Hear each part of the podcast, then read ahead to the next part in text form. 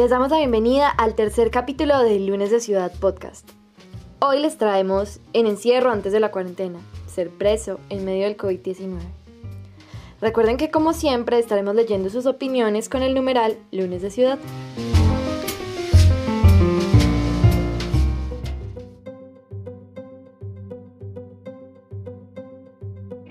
Carcelaria tocó fondo en Colombia.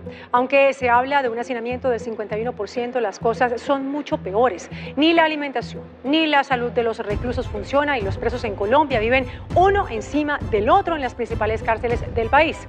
Uno a uno fueron evaluados por personal médico de la Administración Municipal los 122 detenidos que permanecen en los calabozos del Palacio de Justicia, que tiene capacidad para 70 personas. Un déficit de funcionarios del 70% registra la cárcel Bellavista, según denunció el sindicato del IMPEC.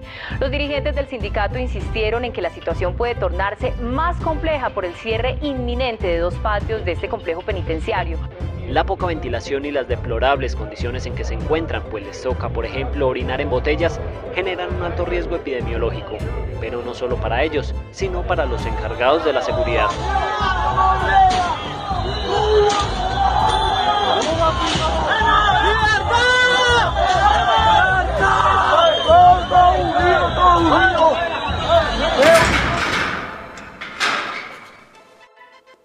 Las personas privadas de la libertad son náufragos que piden ayuda a gritos mientras la embarcación se hunde con lentitud. La crisis carcelaria no es algo nuevo, pero a ese naufragio pausado y doloroso se le suma la emergencia sanitaria producida por el COVID-19. Hay unos fenómenos tales como, en primer lugar, el hacinamiento. Tienen un grado de hacinamiento muy elevado que sería alrededor del 50-55%. ¿Por qué? Porque la mayoría de las personas sindicadas llegan allí a través de los jueces de control de garantías por cualquier delito y tienen que esperar todo el proceso al interior de los establecimientos.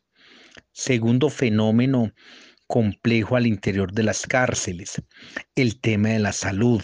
El tema de la salud le corresponde desde hace aproximadamente una década a la Unidad de Servicios Penitenciario y Carcelario, JUSPEC, administrar todos los recursos del sistema penitenciario y carcelario colombiano, inclusive para adquirir la compra de cualquier insumo quirúrgico, la contratación del personal de salud, todo está a cargo de esa entidad que es de conocimiento público, que muchos de sus funcionarios, especialmente los de eh, cargos directivos que están ubicados en la ciudad de Bogotá, llegan allí eh, a través del nombramiento por recomendaciones de algunos políticos, es decir, que conocen el tema carcelario. El tercer fenómeno al interior de los establecimientos de vieja data es el tema de la infraestructura. La mayoría de los centros carcelarios del país y penitenciarías cuentan con una vida, algunos de ellos especialmente las de los municipios, de más de 100 años. Entonces son esos tres temas centrales los que ha conllevado que la crisis al interior de las cárceles a nivel país sea muy difícil y muy complejo. Quien habla es Diego Monsalve Willes, abogado y docente universitario quien ejerció como funcionario del IMPEC. Él cuenta que las carencias de la población privada de la libertad abarcan falta de salud, falta de tratamiento penitenciario, falta de derechos de igualdad, algunos fenómenos de corrupción también al interior de los establecimientos. Allí también hay tráfico de, en algunos de ellos, por parte de algunas personas, de tráfico de drogas. Y poca, eh, ellos tienen poca posibilidad de acceder a todos los beneficios jurisdiccionales, ejemplo, beneficio de 72 horas, la libertad preparatoria, la franquicia preparatoria. Muchas veces han cumplido el tiempo objetivo para obtener, ejemplo, los subrogados penales, entre ellos la libertad condicional o un mecanismo sustitutivo de la prisión, y por el trámite donde las oficinas jurídicas y de registro y control en la mayoría de los establecimientos inclusive no cuentan con personal idóneo para el desarrollo de los mismos. La sanidad es uno de los asuntos críticos en los centros penitenciarios y carcelarios. Muchos no cuentan con los implementos de aseo necesarios y algunos ni siquiera tienen acceso constante al agua. La cuestión va por lo tanto más allá de lo coyuntural. Jorge Carmona, defensor de derechos humanos de la población privada de la libertad en el departamento de Antioquia, habló con nosotros y nos dijo que aquí en las cárceles de este país definitivamente no hay salud Allá hay miles de personas que se encuentran privadas de la libertad con miles y infinidades de problemáticas en temas de salud, miles de personas que tienen órdenes para exámenes, cirugías, una cantidad, todo represado porque no hay, no hay atención inmediata en salud. En las diferentes cárceles hay miles de personas que se encuentran allí a la espera de que un médico los valore hay miles de enfermedades, sida, tuberculosis, cánceres gástricos, enfermedades eh, pulmonares, enfermedades infectocontagiosas. Y todo esto es eh, a raíz del cruel y desbordado hacinamiento carcelario que hay en el interior de los diferentes centros penitenciarios y carcelarios. Aquí no ha habido unas medidas que, que se tomen frente al tema de la salud en cárceles como Bellavista, Pedregal y hablando de la ciudad de Medellín, pues solamente, pues, por poner un ejemplo, Bellavista fue construido en el año, Pedregal, perdón, fue construido en el año 2010, para tener allí un promedio de 1.150 personas, hoy estamos rodeando, rodeando entre las dos estructuras de hombres y mujeres del Pedregal, un promedio de 4.600 personas aproximadamente, solamente las ve un médico y tres o cuatro enfermeras. Y bueno, ya podrán entender, los fines de semana no hay médicos, pero tampoco hay los, suficientes medicamentos para que estas personas puedan recibir una atención idónea, justa y digna en temas de salud. O sea que la salud antes, durante y ahora que estamos en la epidemia por el COVID-19 ha sido igual, con tendencia peor. El 10 de abril se confirmó el primer recluso fallecido por COVID-19 en el país. A fecha del 1 de mayo, la cifra ya alcanza los tres fallecidos y 447 contagios. 422 de ellos son en la cárcel de Villavicencio. Los demás son en La Picota y en las de Leticia Amazonas, Florencia Caquetá y Guaduas, Cundinamarca. Alejandro Gómez, secretario de Salud de Bogotá, nos cuenta.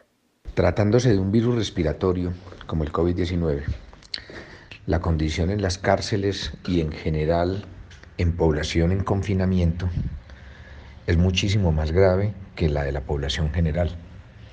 Es un asunto de simple dispersión. Eh, en lo que compete al distrito capital, nosotros tenemos, digamos, injerencia sobre el tema de la cárcel de Villavicencio, sobre la Picota, sobre la cárcel distrital y sobre unos establecimientos no carcelarios que operan como tal, como son las unidades de reacción inmediata de la Fiscalía e incluso las estaciones de policía.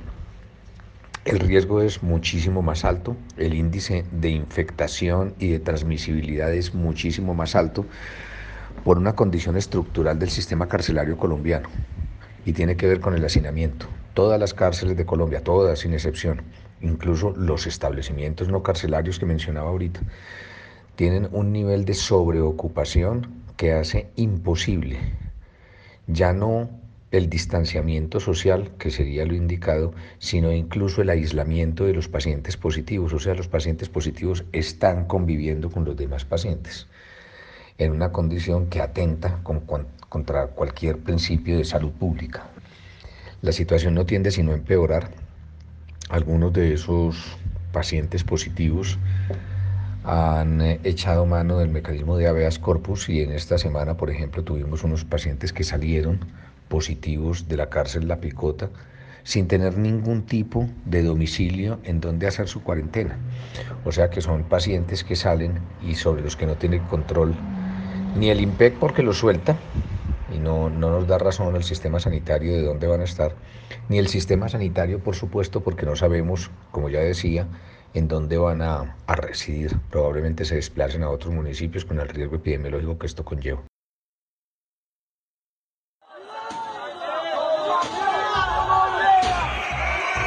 En la noche del 21 de marzo, 17 centros penitenciarios intentaron amotinarse con el objetivo de una fuga masiva. En los hechos murieron 24 personas y 8 resultaron heridas. La modelo fue la cárcel más afectada. Miren cómo nos tienen abandonados. Nos tienen abandonados como perros. No somos nadie para ellos. Nos tienen abandonados. ¿Por qué la gente termina amotinándose en el interior de los diferentes centros? Y más ahora. Ustedes se podrán imaginar, les voy a poner un ejemplo para la gente que no conoce, que nunca ha ingresado a un establecimiento penitenciario y carcelario ni a una estación de policía. Imagínense un vagón del metro de la ciudad de Medellín, seis y media de la tarde, antes de, que llegara esta pandemia, en, horas picos. Así están las cárceles acá. Aquí están totalmente llenas, hacinadas de seres humanos. Y ahora el tema del COVID-19 pues ha generado pues una cantidad de temores. Si la gente que está en libertad tiene miedo, por un COVID-19 que podría generar eh, la muerte. Imagínense a esas personas que están allá en medio de la desesperanza más inhumana, la gente que está en esos sitios penitenciarios y carcelarios sin salud, sin alimentación digna, en medio del hacinamiento desbordado, con todos los subrogados y los derechos que ellos tienen como personas privadas de la libertad, violentados.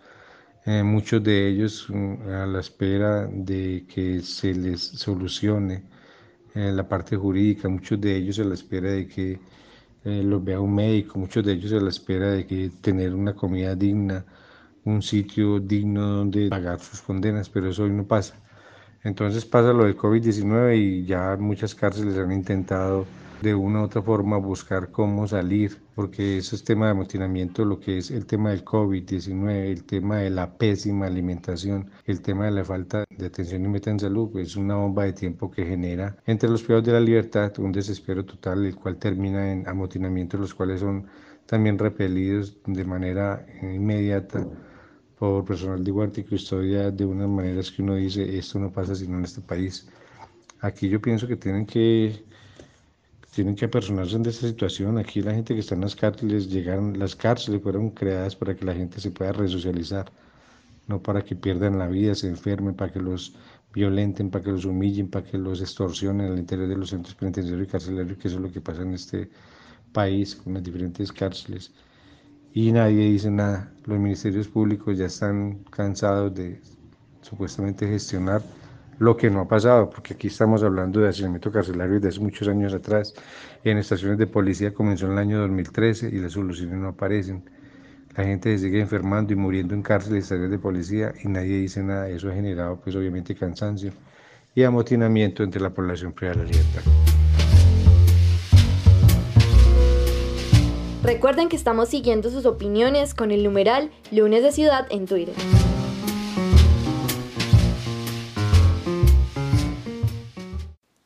A causa de la emergencia carcelaria, el día 14 de abril se expidió el decreto 546 de 2020, conocido como el decreto de escarcelación por coronavirus. Pero ¿qué implicaciones trae este decreto?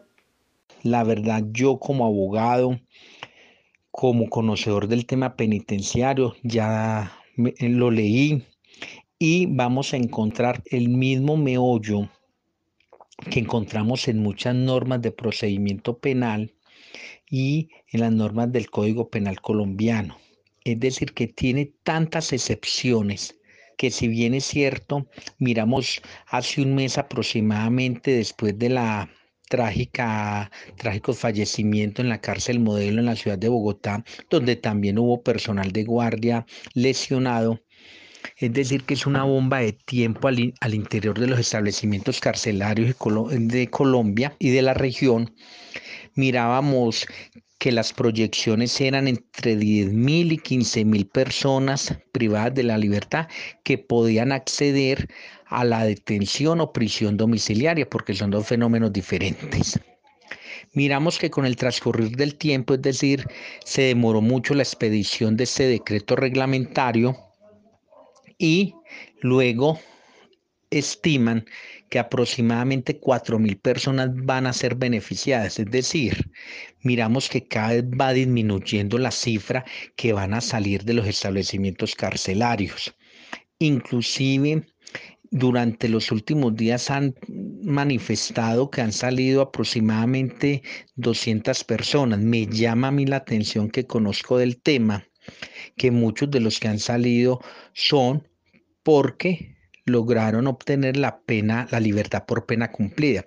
Es decir, que en últimas no están saliendo por el decreto, sino porque los jueces ordenan su libertad por pena cumplida, es decir, que tienen que salir si ya cumplieron la pena. En segundo lugar, porque van a disfrutar de su libertad condicional. Otro surrogado penal que nada tiene que ver con el decreto 546 del 2020. Es decir, que algunos medios de comunicación y algunas personas están engañando. Yo considero que realmente si quieren velar por la dignidad humana, velar por los derechos fundamentales de las personas privadas de la libertad, sin lugar a dudas, tienen, tienen o deben mejor el presidente de la República modificar ese decreto reglamentario porque no va a servir para nada desafortunadamente no va a coayudar al tema de los derechos. Es decir, debería haber la política criminal del Estado colombiano, una, un alto y reunirse la Fiscalía General de la Nación como ente acusador, el Consejo Superior de la Judicatura, las altas cortes, inclusive algunos voceros del Poder Legislativo y la ministra de Justicia, que inclusive fue magistrada de la Corte Suprema, y mirar las condiciones reales de nuestro país y señalar en un nuevo decreto que se le dé la detención o prisión domiciliaria a algunas personas que se encuentran al interior de los establecimientos, por ejemplo, personas mayores de 60 años. Segundo, personas que tengan enfermedades terminales. Tercero, las mujeres que se encuentran privadas de la libertad y tienen los menores de edad al interior de los penales. Cuarto, las mujeres que se encuentran en estado de gestación. Es decir, con esos cuatro grupos de personas privadas de la libertad van a permitir que, que el nivel del contagio y prevalecer esas personas que pueden tener patologías alternas vayan a desencadenar en unas muertes posibles al interior de los penales. Único requisito, que las personas no vayan al domicilio donde se encuentre la víctima. Las medidas que puede sugerir eh, la autoridad sanitaria son el aislamiento de los pacientes positivos ¿Tiene o no condiciones el sistema carcelario para aislar pacientes positivos? Probablemente no los tiene. Allí vamos a tener una explosión de casos de contagio, probablemente acompañado de un incremento en la morbilidad y, por qué no decirlo, en la mortalidad. La situación actual no sería tan grave si al problema de fondo se le hubiese brindado la suficiente atención porque no se le ha brindado la suficiente atención al tema es porque simple y sencillamente no hay voluntad política, simple y sencillamente no hay interés, no hay la suficiente dedicación al tema. Aquí se necesita con urgencia que se humanicen los centros penitenciarios y carcelarios a lo largo y ancho del territorio nacional. Aquí el día que las administraciones le prestan atención al tema, ese día la crisis carcelaria dejará de ser crisis y pasará a ser un sistema donde la gente sí se pueda resocializar en este momento es imposible. Aquí si habláramos, les voy a colocar rápidamente un pequeño ejemplo hablando por Medellín. Aquí está el artículo 17 de la ley 65 de 1993 que habla de que es responsabilidad de las administraciones, en este caso Medellín, de tener una cárcel municipal para sindicados. Medellín tiene un promedio de 5.500 personas en calidad de sindicados, muchos de ellas enfermas, que están ahí a la deriva, están suspendidas en el tiempo y en estos momentos de coronavirus también. Pero no hay cárcel para sindicados. Medellín podría ser la segunda ciudad más importante del país, pero no tiene una cárcel para sindicados. Medellín se ha gastado los presupuestos más impresionantes en cantidad de cosas, pero no hay cárcel para sindicados. Aquí en campañas políticas todos prometen que van a construir la cárcel, que van a hacer una cantidad de mejoras al sistema penitenciario y carcelario, pero no hay cárcel y no hay ese interés para sindicados. Las personas que están privadas de su libertad son personas con serios problemas de salud, con problemas de desnutrición, con problemas de enfermedades debilitantes pobremente atendidas tradicionalmente, lo que no hace de ellos una población que pueda resistir adecuadamente las condiciones del COVID-19.